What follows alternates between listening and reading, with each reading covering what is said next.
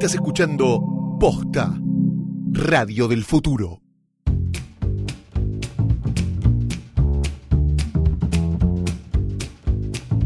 Cuando abrís eh, YouTube, siempre te sugieren videos. En los últimos días me empezó a sugerir muchos videos de alguien que se llama Demente. No entendía si Demente era el alias, el apellido, Juan Demente.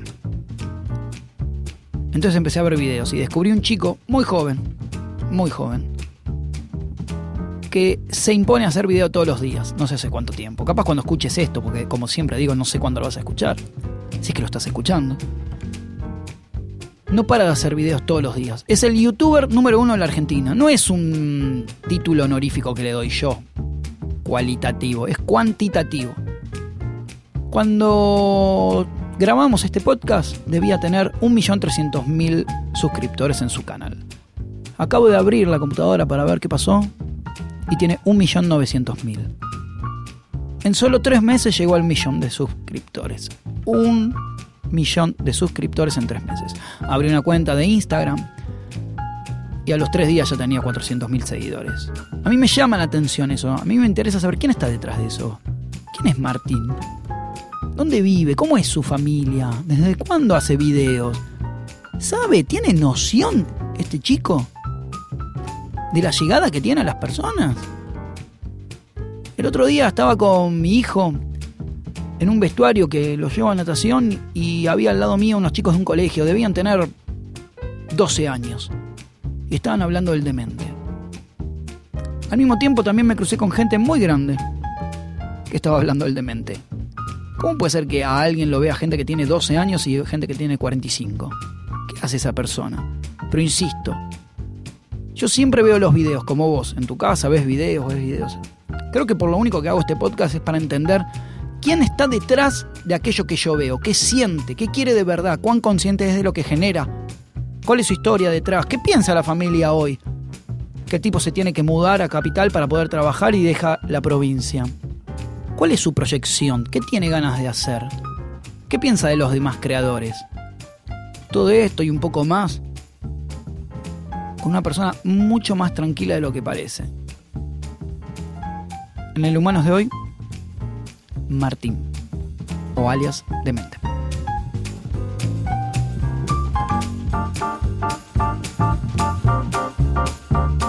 Cuando haces los videos, eh, digamos, yo ya he dicho cifras en el inicio un poco de, de los seguidores que tenés, pero eh, pasás, no sé, hoy, hoy, en este momento estás en más o menos 1.400.000 suscriptores a tu canal. Sí. Que hace cinco meses, no sé, debías estar en menos de la mitad. O sea, mucho menos. Eh, digamos, en... ¿en cuánto tiempo se produjo un millón de suscriptores en YouTube? ¿En qué periodo de tiempo? Tres meses. Es una locura. Sí. ¿Qué pensás que operó para que de repente se dispare eso? Creo que fue lo de proponer algo nuevo acá. O sea, propuse un, un, tipo de contenido, un formato de contenido que no se estaba viendo y no se estaba haciendo acá en Argentina. ¿Qué es?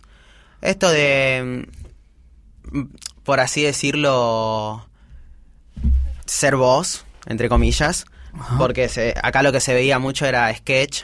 Eh, sketch sería, para los que no saben, como tipo un, microficciones, vamos sí, a decir. Sí, microficciones, claro, de 5 o 6 minutos. Parodias, eh, esa Claro, siempre con humor o parodias musicales de temas muy vistos, Okay. eh, gameplays.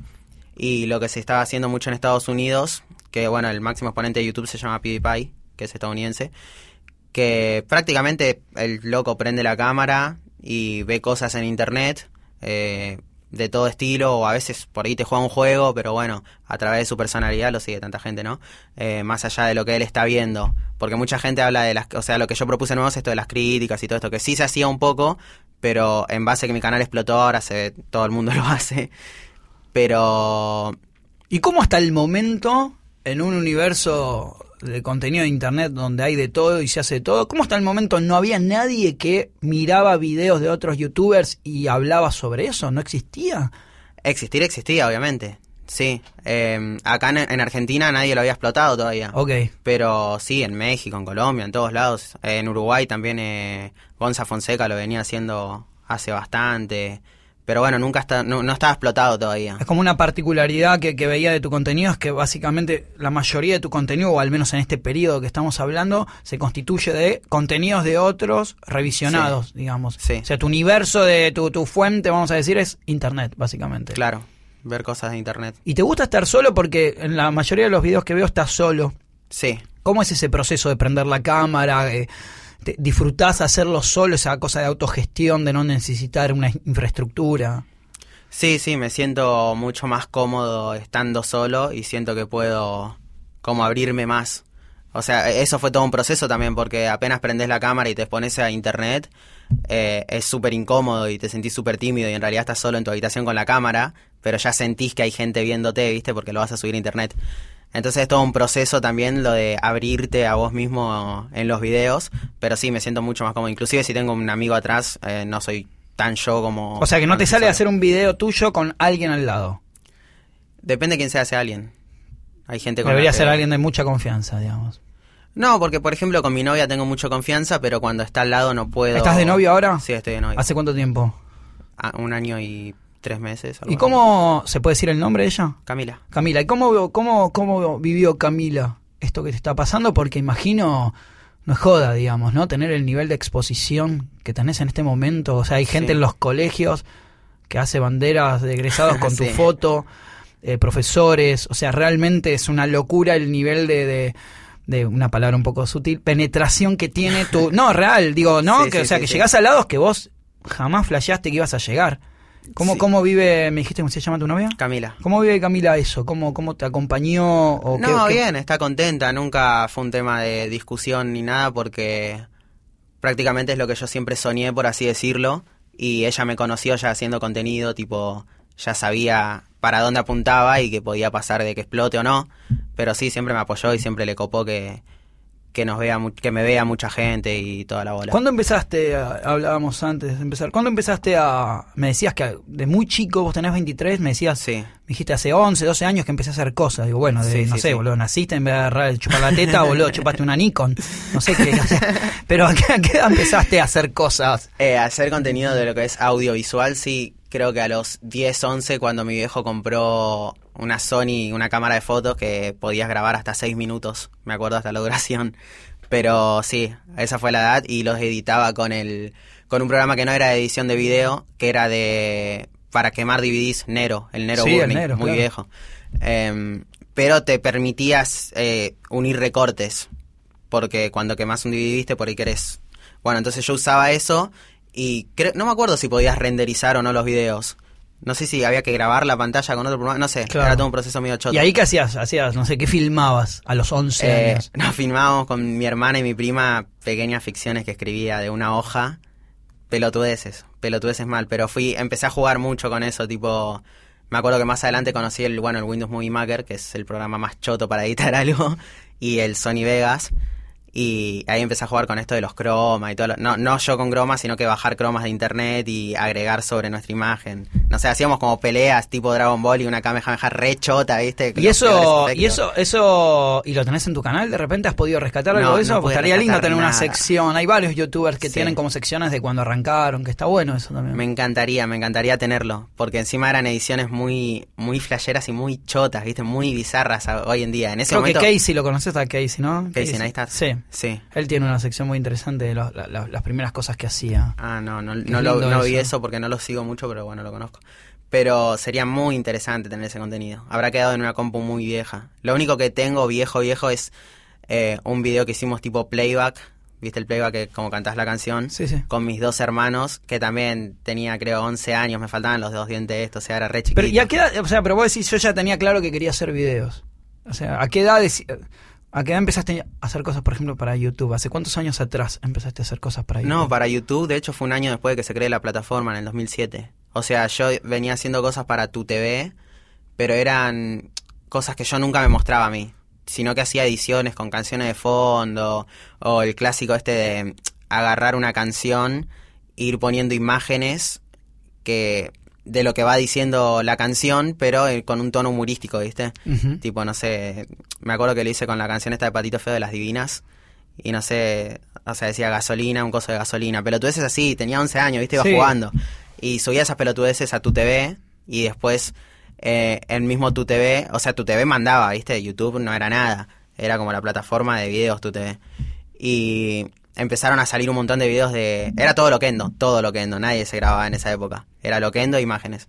Empezaron a salir videos tipo tu TV versus YouTube, cuál es la mejor plataforma, todo así. Y así conocí YouTube, de tanto que se hablaba en YouTube en tu TV. Es como que si el... el ¿Cómo se llama? El contrincante, ¿no? El, Sí, el- la oposición, el- la competencia. La competencia hizo... la- No, porque es interesante, porque alguien que te conoce hoy dice, bueno, este pibe, no sé, yo te veo pendejo, tenés 23 años, y digo, bueno, este pibe, no sé, habrá empezado, viste, uno piensa, hace dos años habrá empezado a hacer Claro. videos. Sí, no, flaco, hace más de 11 años que hago videos. Sí, sí, no. Y todo el laburo que hay detrás, y toda la autogestión, y aprender los programas. Sí. Y me decías, eh, vos eh, terminaste el, el secundario y estudiaste y sos técnico. Técnico en electrónica, sí. ¿Por qué te reís? Por cómo me mirás cuando lo digo. Es que me parece, me parece alucinante, o sea, es algo que... ¿Qué te enseñó a ser técnico en electrónica? Lo hiciste dos años después del secundario. ¿Qué, qué te, qué no, te en dejó de- realidad eh, la escuela ya era técnica, por lo tanto desde séptimo grado ya había como una orientación a la electrónica, que era, bueno, me acuerdo que en, en séptimo grado, que es cuando tenés 12 años creo, sí, bueno, cuando Sí, sí. arrancás como después de sexto, que arrancás ya la Sí. secundaria, eh, ya nos enseñaban a hacer los circuitos electrónicos de una casa, viste, dibujados, y bueno, ahí íbamos avanzando y los últimos dos años era pura técnica. Pero Lo eso te ayudó, digo, a lo que vos haces. A lo que hago que en... No sé, a hacer videos, a conocer No, las máquinas, nada. para nada. No, ¿Laburaste nada. como técnico electrónico? Eh, no, laburé como analista de sistemas. ¿Y en dónde? Eh, en un municipio. ¿Y la pasabas bien? No. O sea, odiabas el trabajo. y porque el ambiente del municipio es horrible. Es todo muy político. No y vamos a decir choto. nunca qué municipio. No. Perfecto. Pero igual creo que el ambiente todo político Sí, es sí, medio sí, sí. choto. Tipo ese, esa mezcla de poderes, de chuparle el culo al que está arriba y basurear al que está abajo.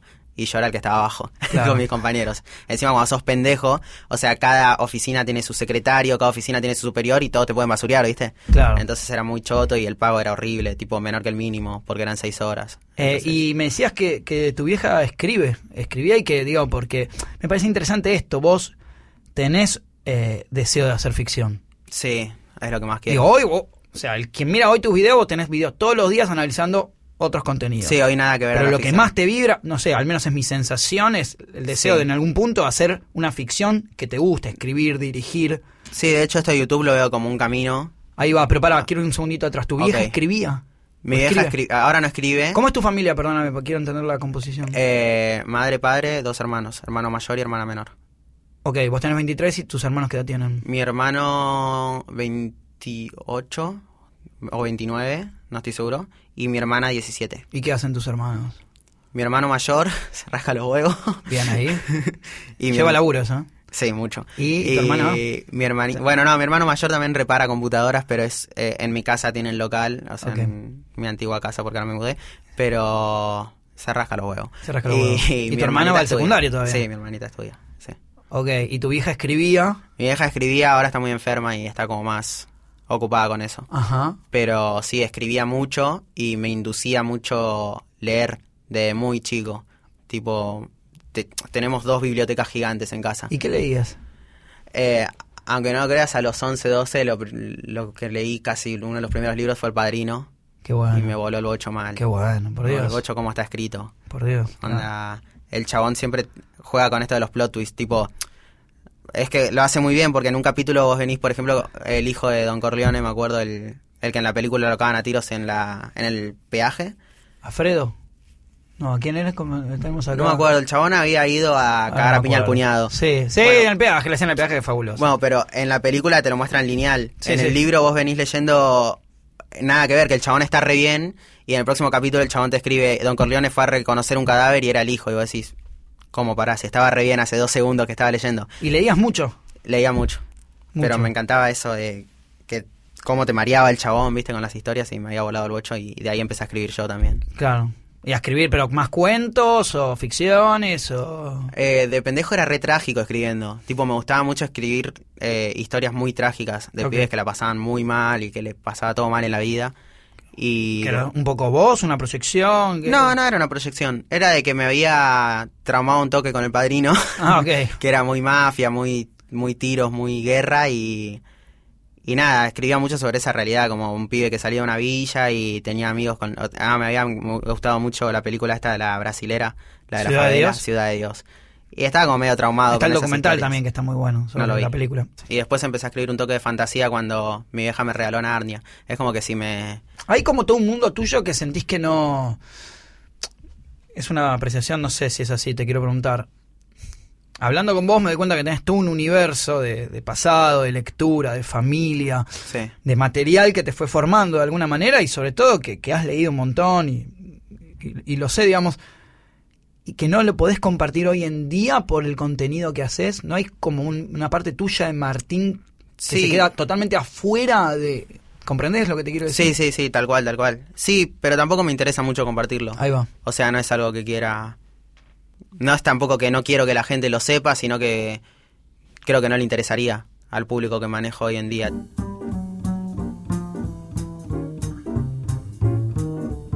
¿Qué le interesa al público que manejas hoy en día? Estamos hablando, veamos, con una persona que tiene que logró un millón de seguidores más o menos, de suscriptores en tres meses en YouTube, que más o menos en Instagram ab- abriste la cuenta y, y en más o menos dos, tres meses tuviste casi 600 mil seguidores. Sí. O sea, son números realmente fuertes, son de afuera por lo menos, ¿no? ¿Qué le interesa a esa gente que, que- que te sigue a vos entonces? Creo que despejarse y entretenerse por un rato.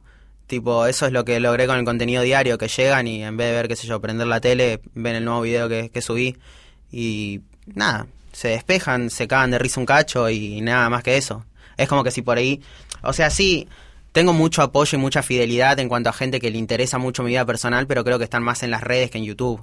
O sea, en YouTube más que nada entran para cagarse de risa. Después el que me sigue en Instagram y en Twitter, por ahí le interesa un poco más mi vida personal y le interesa más Martín que el demente, pero... Ahí va, ahí va. En YouTube Cuando hace un tiempo hice un taller de dramaturgia de Mauricio Cartum, que es un, un genio, ¿no? Y él decía, me acuerdo en uno de los encuentros, vos cuando estás escribiendo o cuando haces una función de algo, le estás hablando a un espectador ideal. A alguien, ¿viste? Vos flasheás del otro lado. ¿Quién es tu espectador ideal? ¿A quién sentís que le estás hablando? Sobre todo con la masividad que estás teniendo. ¿Ya se te transformó como en una pelota de gente que es muy deforme, que no sabés qué es? ¿O le seguís hablando a alguien que entendés que se, eh, digamos, que se define de alguna manera en, en algo, en algún aspecto? Es muy raro eso porque... Fue una pregunta muy buena, ¿no? Sí. Pero que se sentía feliz en decir, dice- Claro, hizo una pregunta buena, ¿no? Viste qué capo que soy. un encuentro, fue, fue un encuentro de cartoon, el chabón abandonó, pero quería decir que... No, eh, por ahí vos tenés una, una percepción de la gente que te sigue, pero después cuando salís a la calle es muy raro la, ver la diferencia de edades. Eh, yo creo, o sea, a ver, mi público ideal es los pibes, bueno, y pibas de 17 a 28, ¿viste? Que, que entienden un poco más el humor ácido, hago mucho humor en base a drogas, humor muy ácido tengo. Pero después también tengo que me siguen chicos chicos, que son por suerte ahora la minoría. Va, digo por suerte porque a mí me gusta más dirigirme a un público un poco más grande. Pero otra cosa que me pasa mucho es que en la calle me para mucha gente muy grande, tipo de 40 para arriba. El otro día fuimos a comer con, con mi novia a un restaurante y atrás, atrás nuestro había una pareja grande, de casados, arriba de 40 años, que me dijo que se comen todos mis videos de La Rosa de Guadalupe y últimamente me estoy cruzando un montón de gente así, adulta, que ve mis videos. Qué, deme- qué- qué de- iba a decir que demente, qué demencia. Sí, no, es muy Porque el rango de edades, yo te iba a preguntar cuál es tu, tu, como dicen, el, el target, digamos, cuál, cuál es- o sea, en, en qué edades se inscribe el que ve tu video, Ide- ideal me decís vos es de 17 a 28. Sí, Pero claro, hay, hay chiquitos que capaz tienen 10 años, 11 años Sí. que te empiezan a consumir sí. y hay gente más grande. ¿Y, y qué pasa también con lo que decís? Porque yo creo que vos no tenés ni idea el rebote que tiene lo que vos decís. Entonces, éticamente tenés que hacerte cargo de que te estés mirando un pendejito de 10 años y hablas de falopa. O sea, ¿cómo, cómo te, ¿tenés algún tipo de planteo respecto a eso o no? Vos decís, bueno, loco, eso es una responsabilidad de los viejos. Eh, a ver, entiendo que es difícil controlar lo que ven tus pibes tampoco, porque no puedes restringirle todo, más si sos una persona, no sé, que va a laburar todos los días, qué sé yo, es muy difícil controlar lo que ven. Entonces trato de cuidar, o sea, siento que hay una responsabilidad de parte de todos los que creamos contenido en Internet. No nos podemos lavar la mano y, y hacer lo que se nos cante el culo. Pero creo que los chistes que hago más que nada muy ácidos son justamente entendibles para gente adulta, porque un pibito no entiende que si yo digo, qué sé yo, coca y hago así, estoy hablando de merca, ¿entendés? Entonces yo lo hago más sutil, que es un poco como los Simpsons, viste que hay chistes que lo entienden los pendejos y chistes que lo entienden los adultos. Em, pero trato siempre de dejar un mensaje positivo, un mensaje buena onda desde, desde el humor. Y por ahí entiendo también que eh, los pibes que son más chicos nos hacen más caso a nosotros que a los padres. O sea, escuchan más lo que tenemos para decir nosotros que los padres, porque está eso de rebeldía, viste, que a tu viejo no lo querés escuchar. Entonces trato de tener esa responsabilidad de dejar un buen mensaje, eh, siempre disfrazado con un poco de humor, viste, porque últimamente, antes sí me gustaba mucho hacer bajadas de líneas serias, viste, pero ahora siempre lo encaro desde el humor. Pero sí, me gusta dejar mensajes sociales, un toque que queden marcados. Creo que hay una responsabilidad. ahí. A ver, nombrame dos, tres, dos, tres valores que te gustaría, o dos, tres cosas que siempre en los videos decís, esto quiero que quede claro. Lo- en lo que siempre trato de, en casi todos los videos, lo que trato de inculcar un poco es eh, lo del machismo. O sea, que creo que es verdad que vivimos en un mundo re patriarcal mal y que hay cosas muy marcadas que a mí de, de- de pendejo me reafectaron. Tipo, en la secundaria el insulto era puto, maricón, si sos gay sos un, un gil y por ahí hay un, un compañero homosexual que le estábamos arruinando la vida, ¿viste? Ahí va. Entonces está bueno inculcar esas cosas y también, a ver, boludeces más chicas como que los colores y la ropa no tienen género, ¿viste? Que son pelotudeces, pero que creo que, Que son un granito de arena para, para avanzar. ¿Qué te parece? Sí, creo que eh, socialmente está muy mal construido todo y está bueno inculcar esas cosas, que creo que está cambiando de a poco todo eso. Sí, seguro. Eh, gracias a Dios o a quien sea.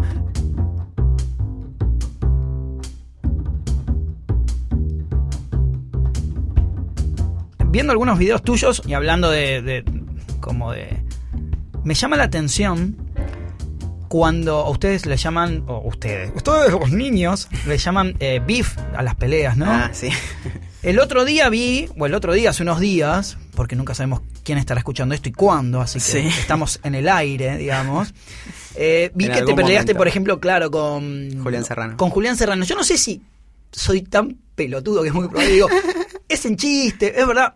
Pero realmente los cruces son medio heavy, o sea, se tiran un poco de munición. ¿Qué Sí. onda? ¿Cómo manejas eso? Porque a mí un tipo en la calle me grita boludo y tipo voy a la psicóloga, señora, me dijeron boludo.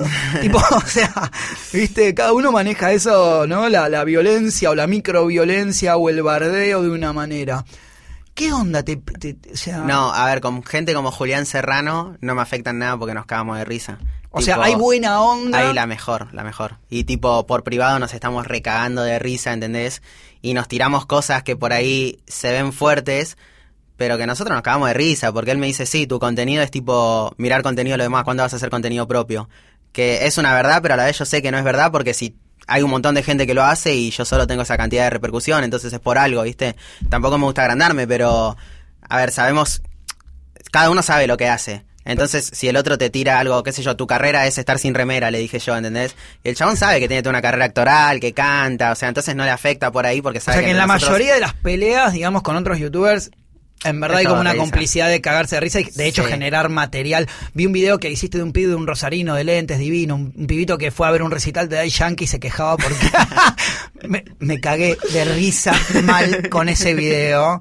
Creo que es uno de los videos que más me gusta de lo que hiciste. Un pibe que va a ver a Daddy Sí, Yankee sí. y se pelea eh, y está indignado porque la gente se para y le tapa. Sí, Entonces, tendrían que venir los de seguridad uno por uno, sentarlos. Sí, sí, sí, sí, Me pareció fabuloso, pero vi que, que se tiraron munición, pero sentía como que había humor y, Ay, buena y onda, hasta amor sí. inclusive. Como, Sí, a Bofe lo quiero mucho. Es como... Bofe, boludo. Bofe. Es como súper tierno, es como un nene... Eso, claro, los nombres yo, no, no. ¿Viste cuando un pibe lo miman mucho en casa y se Sí. nota de grande? Sí, sí. Es así, es tal cual. Pero no, lo requiero, le tengo mucho aprecio, es muy bueno. O sea que hay un, vos podrías decir como que dentro de constituyéndote eventualmente en un el líder eh, no espiritual sino cuantitativo de YouTube, digamos, hay buena onda en general entre la gente que genera Sí. contenido.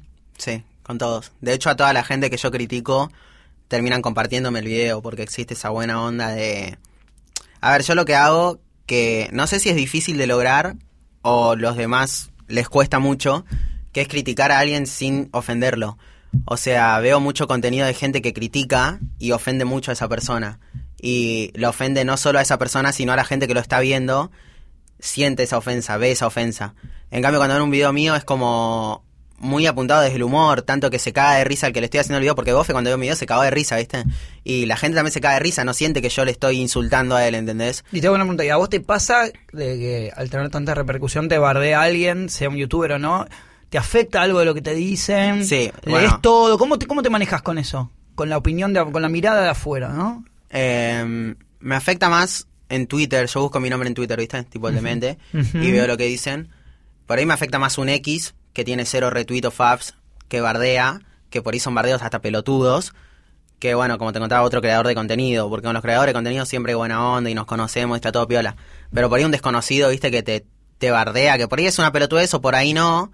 O por ahí es un bardeo fuerte o por ahí es una crítica un poco Que vos decís incluso que te encontrás diciendo, che, algo de esto quizás claro. me jode y- porque tiene razón en este aspecto o lo que sea. Sí, no sé, o sea, hay veces que, que me afecta sin, sin saber por qué tampoco. Claro. Tipo, por ahí es un... Che, el contenido del demente es una mierda, que es un comentario re pelotudo. Tipo, Y claro. y por ahí me afecta. Por ahí me afecta, depende cómo esté anímicamente, ¿no? Pero si estoy medio bajón me hacen mierda esos comentarios. Mal. Entonces, y lo seguís leyendo igual, Sí, lees. o sea, es adictivo. Es adictivo. Es adictivo. ¿Estás enfermo mental del teléfono Sí. nivel tipo, viste, yo puse una aplicación hace poco para ver cuánto, bueno, la saqué a los dos días. Me la recomendaron. Obviamente, y te da nada, pones cinco horas el celular en la mano. Yo creo que puedo llegar hasta 15 y 16 por día. ¿Te duelen los ojos? Mucho. ¿Fuiste al oculista? Tengo que ir. Veo muy mal. Po- Todavía no tenés los ojos irritados, pero te acabas de levantar. Me acabo de levantar, sí. No, a la ¿Pero noche te duele, llego te con- duele la cabeza, ponele? Hay, hay días que sí, días que no, depende de la cantidad de horas que pase. Pasa que es levantarme, estar delante de la compu todo el día con el celular y me duermo y así, todo el día. Pero sí. Sí, la imagen de tu casa, que ahora quiero hablar de esto, de tu nueva casa, es, para que la gente lo sepa, el que no la conoce, es, o sea, un colchón en el piso, un escritorio con una computadora y la placa de YouTube de haber superado el, el millón de suscriptores y tres cajas de pizza. Es como una especie como de una película de Tarantino sobre un adicto a la heroína, en chiste. Estoy diciendo, digamos, no, o sea, es que nunca se recuperará. O sea, eh, o sea, si yo te cuento que vivís ahí, nadie te cree, pero tu, tu, la- tu casa es eso, un Sí. colchón en el piso, un escritorio, la computadora y la placa de YouTube y cajas de pizza. Sí. De hecho, cuando. cuando Que vino, ven Camila que está decorando tu casa, ¿no? Un besito a Cami. Cuando vino Nico, un amigo que se llama Nico, Nico Bizarro, que es uno de los primeros que conocí en la plataforma y que me metió en el mundo. Porque hay dos mundos, viste, en YouTube. Ahora, me redesvié del tema, nada que ver. Pero bueno, está A el ver, a mundo. ver, ¿cómo son esos dos mundos? Está el mundo comunidad y el mundo visible. El mundo visible es lo que. the fuck? ¿Qué? Está lo que la gente ve de afuera, que es los youtubers todo bien, y después está el, el mundo interno, que nosotros nos juntamos mucho, hablamos mucho, y ahí vas haciendo El tus sindicato contactos. de El youtubers. sindicato de youtubers. Qué lindo. ¿Tienen grupo de WhatsApp? Sí, hay un montón de grupos por todos lados, de un montón de gente distinta. O sea, somos mucha gente, no estamos organizados de ninguna manera, Ujú.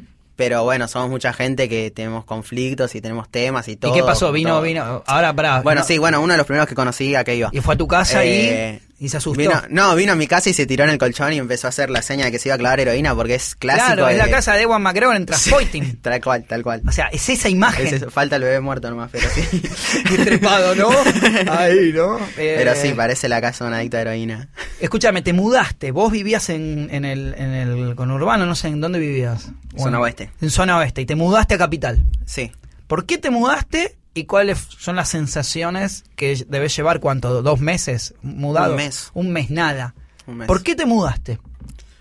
Em, por un tema de que, bueno, empezó a explotar mi canal hace 3, 4 meses y tenía muchísimo trabajo en Capital, muchísimo. Tipo, ya sean reuniones, ya sean, bueno, por teatro, muchísimo, muchísimo laburo en Capital y dos horas todos los días de ir y volver. O sea, le dije que no a miles de propuestas y reuniones por paja, por no querer moverme Sí, sí, de, sí. de allá hasta acá. Y mm, nada, era como, lo veía como un, un escalón que tenía que subir para poder seguir la trayectoria, ¿no? O sea, lo veía como algo que tenía que pasar sí o sí si yo quería avanzar en esto. Porque no podía seguir estancado allá. Tipo, Siempre viviste con tus viejos hasta los 23. Sí, toda la vida. ¿Y te mudaste y qué? ¿Y te, te fuiste, eh, vamos a decir, a Capital? Y cuando entraste, primera vez que viviste solo, ¿qué onda? ¿Qué, te, qué te sucedió? ¿Por qué? Es debe ser movilizante, ¿no? Digo, Es raro, o sea, es como... No sé, creo que igual lo fui como procesando mucho en la cabeza porque yo ya venía como dos meses sabiendo que me iba a mudar.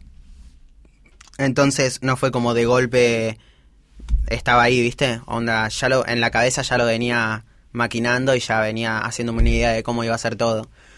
Pero, pero sí, no sé, no, no lo sentí mucho, la verdad.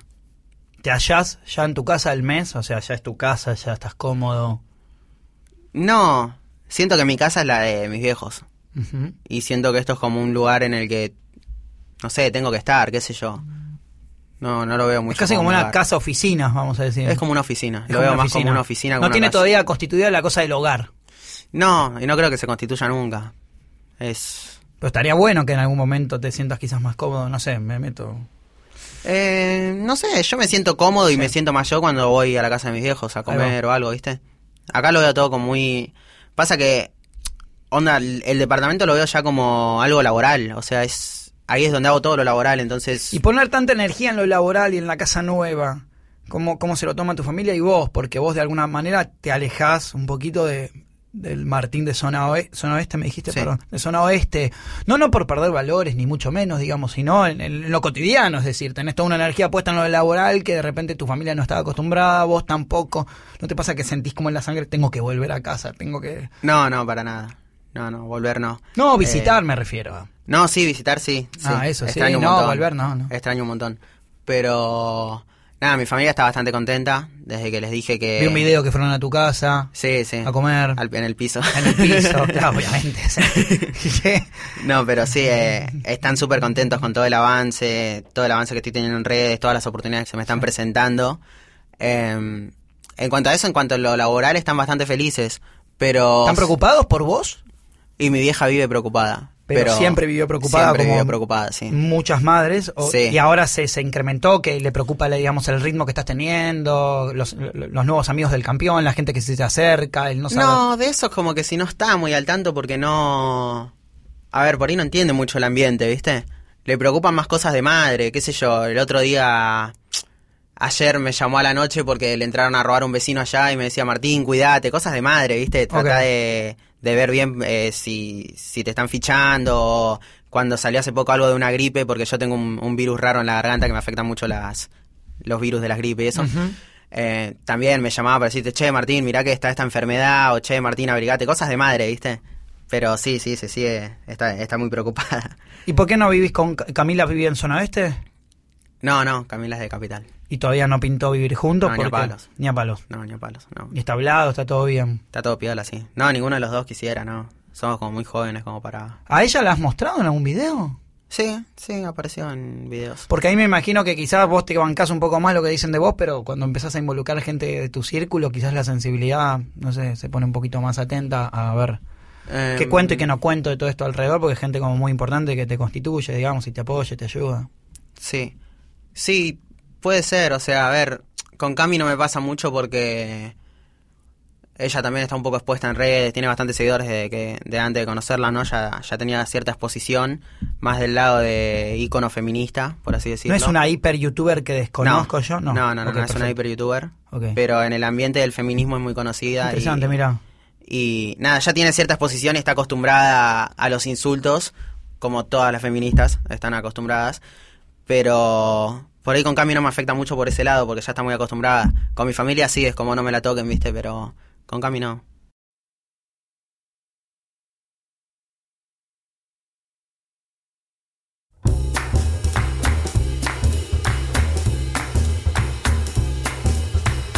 Antes de arrancar, eh, hablábamos un poco, mi idea al respecto es que los grandes medios hoy eh, no... Vos no necesitas a La Nación, a Clarín, a las radios más conocidas, a... Ellos te necesitan a vos. Yo, yo es mi, mi- gran teoría que voy a escribir en, alguna pared, digamos, un graffiti. Pero es real, es así. Es, eh, o sea, vos eventualmente le vas a dar más clics a una Sí. nota en un diario que las que supuestamente tenga el diario en general, digamos, ¿no? ¿Cómo te llevas? ¿Entendés eso? Digamos, ¿lo, Sí, lo- sí, lo entiendo. adherís a eso? Lo entiendo, lo entiendo, sí. ¿Y, y, y cómo te llevas con los medios en ese sentido? Cuando ves algo levantado tuyo, o, to- o- o- o- no sé, ¿qué te pasa? Como ¿Tenés ganas de entrar en como una especie como de universo más mediático eventualmente? Creo que no. O sea, a ver, yo desde hace un tiempo, bueno, era como súper antimedios, desde una mala experiencia que tuve en el programa que tenía el Baiano en Canal 7. Sí, me acuerdo, el Baiano, el, el- sí, un, un programa, no me acuerdo. Un pelotudo el Baiano. Un pelotudo del Baiano. No sé qué te trató, te, te- te- la, A la todos, pasaste mal. A todos. La A pasaste todos mal. los youtubers que fueron, fuimos ahí nos sobraron, nos trataron para el culo. Y era una época igual en la que... Sí, bueno, hace dos años, no tanto tampoco. Sí, ¿no? bueno, pero en dos años Sí, boludo, YouTube sí. hizo una revolución que Julián Serrano está en Tinelli, o sea... Sí, total. Y todos le chupan la media encima, porque yo creía que lo iban a boludear, pero no, todos. Viste, los jurados, todos les chupan la media. Entonces, eh, hace dos años por ahí estaba como más que los medios nos tiraban todo el tiempo. Todo el tiempo nos tiraban y estábamos como en esa guerra que por ahí ahora se rompió un toque, entonces no sé hoy en día cómo tomarlo, ¿entendés? Pero siempre fui muy anti-medios porque siempre fueron de tirarnos mierda. Entonces era como, bueno, nos tiran mierda, no le damos bola. ¿Cómo, cómo te verías de acá a un tiempito? O sea, porque yo voy a contar, Martín escribió, y, lo voy a retuitear después, eh, pero Martín escribió algo que me pareció muy interesante, que es que cuando estrenaste tu serie online de ficción, escribiste un manifiesto que me, pareció súper humilde, humano y, y- y me generó mucha empatía que tiene que ver con, chicos, yo sé que si yo hago un video diario, eventualmente lo pueden ver 500.000 personas. Quizás todavía no habías estallado como estás Sí. hoy, pero vamos a hacer ese ejercicio. Si yo hago un video diario, lo ven 500.000 personas, decías. Si hago una serie donde le pongo un poco más de huevo, donde pienso una idea que yo quizás se ve menos, eso es frustrante, me deja un sabor amargo y un poco me saca las ganas de seguir haciendo eso, entonces me refugio en lo cotidiano, en lo diario, en lo que sé que tiene visibilidad.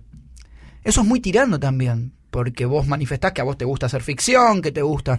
Entonces, vos dijiste algo que está piola, que es, esto es un camino para. Sí. ¿Para qué? Y mi, mi sueño es ser guionista y director, donde me encanta. Y creo que este es un, un camino para... O sea, yo si hoy quiero hacer un, un corto de ficción, sé que lo van a ver un millón de personas, ¿entendés? Hoy en día. Entonces creo que es un camino para lo que quiero lograr. O sea, para mí YouTube es súper efímero. Onda, a mí ahora me encanta prender la cámara y cagarme de risa y hacer reír a la gente o divertirla, qué sé yo, pero no es lo que quiero. O sea, acá tres años no me veo ni a palos haciendo lo mismo, ¿entendés? Por ahí sí, no sé. ¿Qué te gustaría hacer? ¿Qué, qué sería dirigir una película o un Yo quiero guionar y dirigir, sí. Me encanta mucho, me gusta mucho crear. ¿Quién- Eso. ¿Quiénes te gustan? De, ¿Qué te gusta de cine, de televisión? ¿Qué series? De repente algo. Eh, me gusta muchísimo Christopher Nolan. Ahí va. Me vuela la cabeza mal. Espectacular. Que el chabón es guionista y director justamente. Pero ese chabón me vuela el bocho. Tipo, cómo... cómo hace todo. Sí, sí, claro. cómo, cómo juega con le- los argumentos, con las líneas. Es como uno de los últimos autores dentro del mainstream, ¿no? O, es- o se lo reconoce como un- claramente un autor, un tipo que tiene una Sí. mirada, un punto de vista. Sí. Y bueno, lo primero que me voló la cabeza primero del chico y lo vi dos, tres veces más grande es Lost. Ahí va. cómo está contada esa serie, ¿viste? Que, que creo que fue como una de las pioneras que empezó con esto de los flashback, los flashback y los re- ¿cómo mierda se llama cuando es en vez de Flash flashback? forwards. Esa verga. No sé, capaz que es eso, no sé si es eso, pero sí. claro, flash- que, para atrás que y va para atrás y para adelante. todo el flash tiempo, forward, que, flash forward. que Sí, sí. juega mucho con los plot twists, es una locura Lost que por ahí en un momento hasta se le fue de la mano a los guionistas, a los directores, pero para mí es hermoso. Tipo, y fue la que in- la que empezó, la que marcó un antes y un después en series, que después empezó a salir Prison Break, Héroes, empezaron a salir todas las ¿Y series. ¿Has visto ¿viste? Los Sopranos? No, me Porque la recomendaron si te- muchísimo. No, porque si te gusta El Padrino tanto, creo que Los Sopranos creo que es una de las series más interesantes. Igual creo que ya pasé por la época de fanboy del padrino, tipo fue a los 12, 13. Ajá. Pero creo que Los Sopranos me la recomendaron. O sea que mucho. vos, esto sería como un camino igual súper disfrutable, Sí, súper. ¿no? Sí, sí, Pero sí. un camino para eventualmente dirigir una película. Sí, igual, a ver, me, me gusta mucho, más allá de la ficción, me gusta mucho hacer humor, me encanta. Me encanta hacer ¿Te gusta humor. la comedia? Me encanta la comedia. Qué lindo. Me encanta la comedia, me encanta hacer humor y me siento muy cómodo también. De hecho, yo cuando dejé el laburo fue para hacer stand-up en Plaza... ¿Hiciste stand-up? Sí. Me vuelvo loco. ¿En plaza ahí en Corrientes? ¿Paseo la plaza? Paseo la plaza. Contame ya, por favor, esa experiencia. Yo tuve una experiencia muy complicada. Ahí, era los domingos a la noche, había que repartir volantes, yo me deprimí. ¿Sabes cuál es el- la diferencia? Es que por ahí nosotros ya tenemos un público ganado en el bolsillo porque nos iban a ver por YouTube. Claro. No era que hacía stand-up en un bar, viste, que tenía que ir. Que fui a ver mucho y por ahí a veces siento los nervios de la persona y me da como cosa, viste, como, che, está todo bien, hermano, no pasa nada. Onda, no nos ¿Hiciste vamos. stand-up? Esa no, no la Sí, vi venir. Sí, hice stand-up. ¿Y la pasaste bien? Sí, la pasé bien. Sí, me gustó mucho eso de crear el monólogo y cómo va evolucionando, ¿no? Porque hice, lo hice varias veces el mismo monólogo, en varias provincias también. Y está bueno cómo lo vas mutando con cosas que por ahí se te ocurrieron y en el momento y funcionaron muy bien, entonces lo vas agregando y le vas quitando cosas. Es como que si con la respuesta al público lo modificas mucho y, ¿Y me quién te encanta. gusta? ¿Stand-up? ¿Consumís? ¿Ves en Netflix? Meyer y Lauriente para mí son... Meyer, ahí está, sí, los chicos. Los fui a ver al Luna Park hace dos años, creo, Sí. y para mí fue una locura. Fue tres horas de stand-up en la que no parabas de cagarte de risa y es súper difícil. Porque hicieron una hora cada uno y una hora juntos. Y es realmente, no sé cuánto tiempo estuvieron para hacer eso, pero es súper difícil para mí entretener es tremendo el tres stand-up. horas. No, es, es Sí. durísimo. Es durísimo. No, bueno, para ellos una ya- disciplina... A ver, a llenar un Luna Park obviamente ya tenían un público súper ganado, pero pero para mí es súper difícil el stand-up. Onda, más cuando vas a un bar, viste, y, y viene gente que por ahí no la conoce nadie, o sea, porque vos vas al bar, no vas a ver al artista. Y para mí, para esa gente es súper difícil hacer stand-up. ¿Y comedia tipo, americana ves? Poco, Bueno, después ya te dije, te voy a recomendar muchas películas. dale. A, a mí lo que me pasa cuando hablo con gente como vos, que no es la primera vez, gente que tiene muchos seguidores, es como que se me van un poco ya las ganas de hablar de la cantidad de seguidores y los números, porque me resulta como mucho más circunstancial eso, o sea, viste, no... Pero sí se me ocurre, y porque me ha pasado, preguntarte por el tema de la adicción a los números. Uf, sí, es, es una adicción justamente. Eh, por ahí ahora, a ver, lo que me pasó es que al superar la barrera del millón, que yo, a ver, lo- los 100k los veía inalcanzables, inalcanzables. Los 100.000. Los 100.000 los veía, pero como algo imposible, algo que no era para mí. Yo consumo YouTube desde los 13, 14 también. Justamente Julián Serrano es uno de los primeros que vi. Para mí ahora es como una re locura que nos llevemos también. Pero era muy enfermo yo de los números. Hay una página que se llama Social Blade que te muestra los números que haces de día a día. Y yo la vería, no sé, 40 veces por día. Era una locura. Muy, muy enfermo mal. Hasta hace nada. O sea, cuando pasé la barrera del millón es como que si empecé a sentir un desinterés por los números. O sea, nunca me interesaron en realidad mucho los números. Pero in- internamente es como el camino, ¿viste? A... Pero que nos pasa a todos, la dopamina del like, o sea, eh, Claro. eh, justamente es eso, digamos, la, la- ¿no? la Claro. dialéctica con, con lo digital es eso, o sea, Pero es muy loco porque realmente, y no lo digo para hacerme el humilde o qué sé yo, siempre me chupó bastante un huevo. Por ejemplo, ahora em, yo veo a un pibe que tiene 200 suscriptores y me cago de risa y me encanta lo que hace y le doy una mano, lo ayudo. Eso, y eso está buenísimo, Le ¿no? hablo con el respeto que se merece cualquiera, porque hay mucha gente que se sube al toque, ¿viste? Es como... ya le ves la, la, la jeta, ya lo ves venir al que o a la que Sí. le, le interesa más los numeritos que el contenido y, lo, y esto que decíamos. Sí, sí, es horrible. Sí, mucho interés. ¿Te sentís utilizado, usado en estos días también un poco? ¿Te pasa a Em, veces? no, porque no me dejo utilizar. Bien. Tipo, te das cuenta al toque, te das cuenta al toque. Pero bueno, creo que eso es em, rodearte de, de tu familia, de tus amigos. Yo me junto mucho con mis amigos de la secundaria. ¿Cómo haces para desactivar la adicción a lo del teléfono a veces? ¿Cómo No, no puedo. No podés. No puedo. ¿Te asusta? Eh, no, por el momento no. ¿Sentís que es algo quizás circunstancial del momento? Sí, siento que, a ver, hay muchas cosas que nosotros tenemos que vivirlas y aprovecharlas ahora. El día de mañana no me van a estar llegando mil mensajes por minuto, ¿entendés? Entonces, por ahí está bueno. Por, por ahí no está bueno tampoco, no lo tengo en claro. Pero siento que si no lo hago ahora, en dos años por ahí... O sea, ¿no te afectó con, por ejemplo, con tu familia, con Camila, con, digo, con tu novia? No, no, hay una cosa no che, porque me conocieron así. Te conocieron así. Claro. Ya roto. Roto, que- sí. solamente que ahora más gente ve, te ve roto, pero... Claro, sí, sí, o sí. sea... No, no. No, y además, a ver, el círculo con el que me rodeo son todos iguales enfermitos, o sea, estamos todos en la misma, ¿viste? Así que, Martín, un placer hablar con vos. igualmente. De verdad. Un placer. Y nada, te deseo lo mejor de corazón. Contás conmigo para lo que necesites. No creo que lo necesites. Muchas gracias. Abrazo enorme. Y no te estoy abrazando. Para la gente que piensa que nos estamos abrazando, estamos moviendo los brazos nada más. Sí, yo también. Me encanta abrazarte virtualmente. Virtualmente.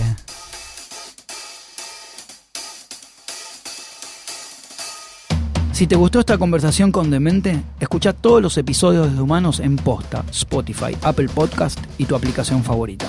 Mi nombre es Esteban Menis. Hasta el próximo episodio.